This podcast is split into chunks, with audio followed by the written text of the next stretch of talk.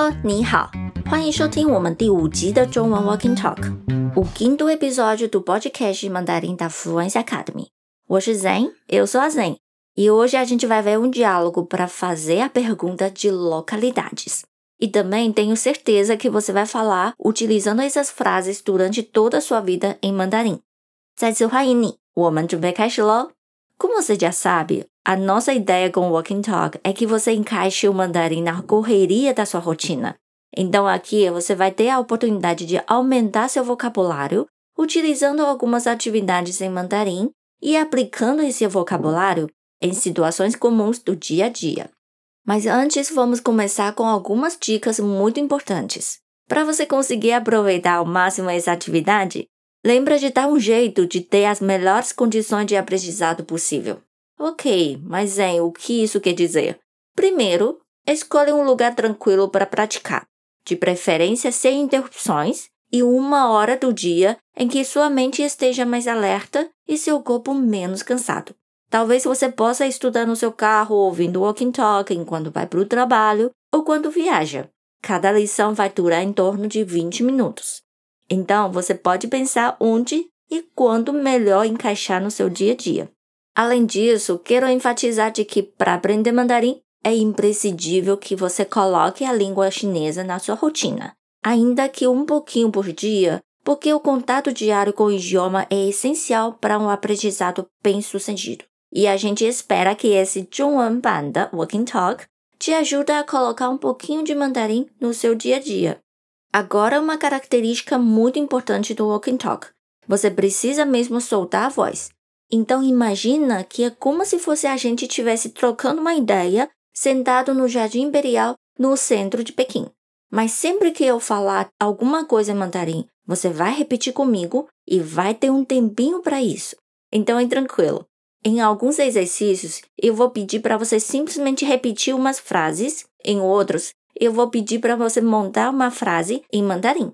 Mas fica tranquilo, tranquila, que quando for a hora para você falar, você vai ouvir esse som aqui. Fei muito bem. E já que esse é o nosso quinto episódio, uma informação preliminar bem importante.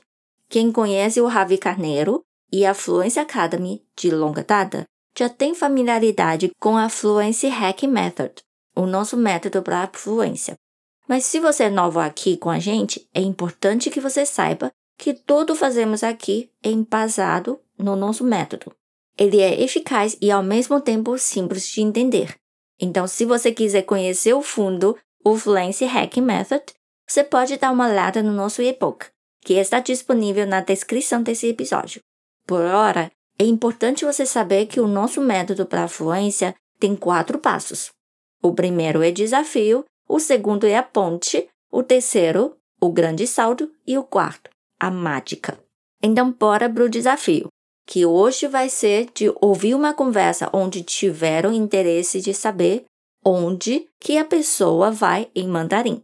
Presta bem atenção nos sons e as palavras usadas pelo Mali e Yuan, que desde o início você consegue entender.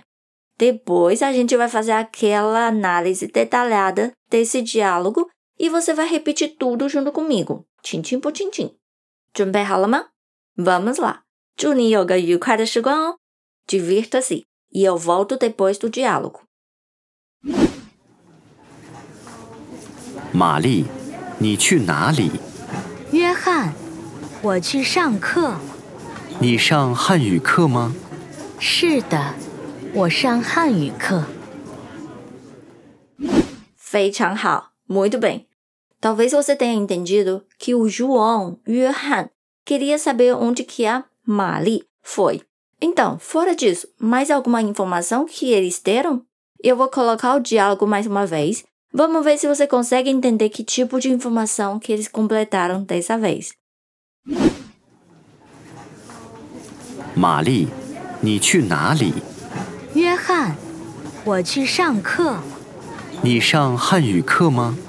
是的，我上汉语课。非常好，muito bem. Agora a gente passa para a fase da ponte. O João Yuhan, interessado em saber onde que a Mari vai. Por isso ele chamou o nome dela Mali. e depois perguntou onde que ela vai. Assim como em português, existem algumas palavras já prontas para fazer uma pergunta, como qual, onde, como e etc. Em mandarim também temos. O que vamos aprender hoje é onde. Nali? De novo. Nali? Assim, toda vez que ouça Nali, você já sabe que a frase é uma pergunta para ser respondida com alguma localidade. Ótimo! Então, onde vai? Ou seja, onde você vai? Ah, aqui mais um detalhe. Em mandarim, não necessariamente colocamos a palavra própria de pergunta no início ou no final de uma frase, e sim obedecendo sempre a ordem de uma frase. A ordem da frase de mandarim é basicamente do seguinte: sujeito, verbo e complemento. Por exemplo, essa frase nossa: Onde você vai? O sujeito é você. Ni. O verbo é ir.去. E o complemento seria a localidade que nesse caso não sabemos. Por isso utilizamos a palavra onde para fazer essa pergunta. 哪里? Assim, onde você vai ficou. 你去哪里？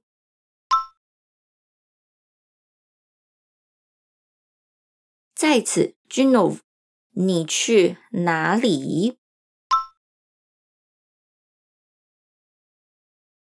Como seria o João 约翰 perguntando para Mali onde você vai?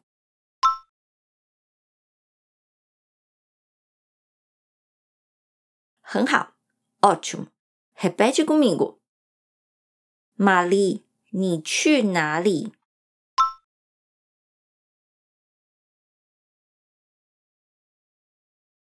？E para responder, a Mari diz que ela vai à aula.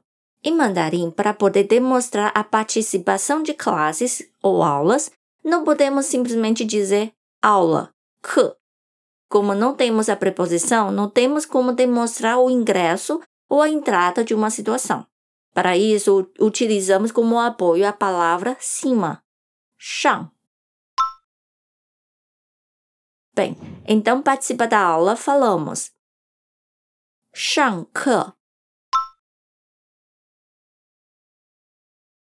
很好，muito bem. De novo, 上课。Assim a Mali disse para Yuhan que ela vai à aula. Ainda lembra da estrutura? Pois bem, sujeito, a própria Mari, eu, 我 eu o verbo ir 去去 eu vou 我去 eu vou à aula 我去上课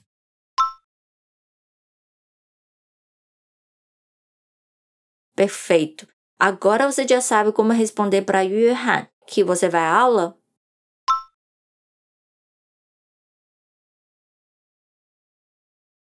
Hao. Ótimo. Repete comigo agora. Yuhan, 我去上课。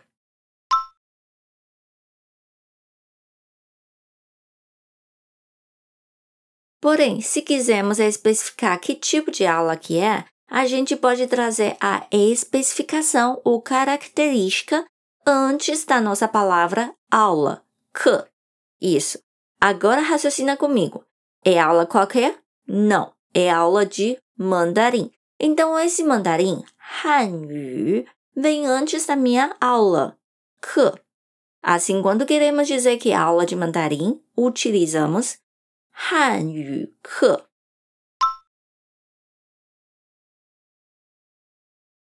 Ótimo. Que aula que você está estudando agora? Perfeito. Repete comigo. 汉语课.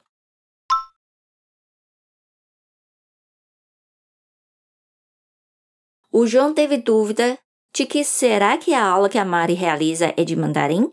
Por isso ele perguntou o seguinte: Você vai à aula de mandarim? Ou seja, você participa da aula de mandarim? Sujeito você, ni. Verbo participar, shang. Complemento aula de mandarim, hanyu ke. Você participa de aula de mandarim? 你上汉语课。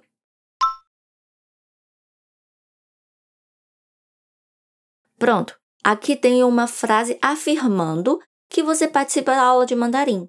Só que era uma dúvida do João. E agora? Facinho. Só precisamos de acrescentar a partícula interrogativa ma no final de uma frase afirmativa. Assim já transforma a frase numa pergunta. Que é Zen? É fácil assim? Isso, fácil assim. Vamos fazer a mágica agora. A frase que temos é: Você participa da aula de mandarim? 你上汉语课。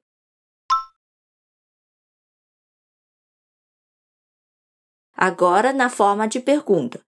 你上汉语课吗？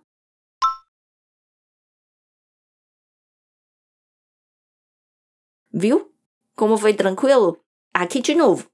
你上汉语课吗？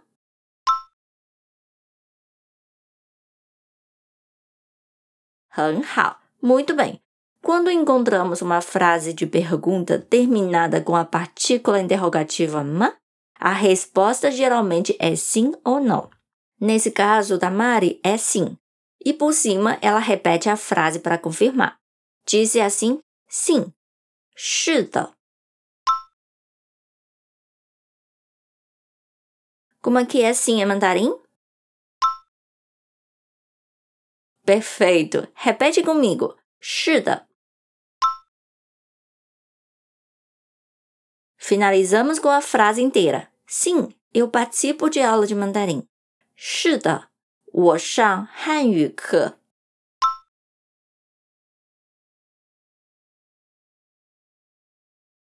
再一次，de novo。是的，我上汉语课。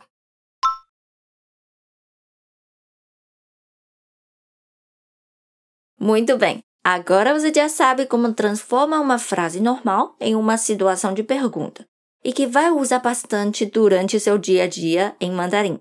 É Chegamos ao fim do nosso diálogo. Agora que a gente completou o segundo passo do método, essa ponte para entender o diálogo, eu tenho certeza que ele ficou muito mais claro.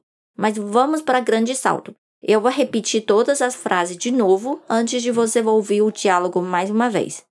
仔细听哦，preste bastante atenção. Vamos lá.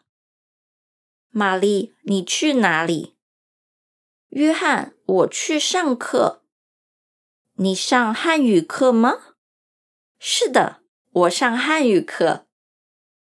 Enfim, antes da gente terminar nossa conversa, eu vou colocar o diálogo inteiro mais uma vez. 玛丽，你去哪里？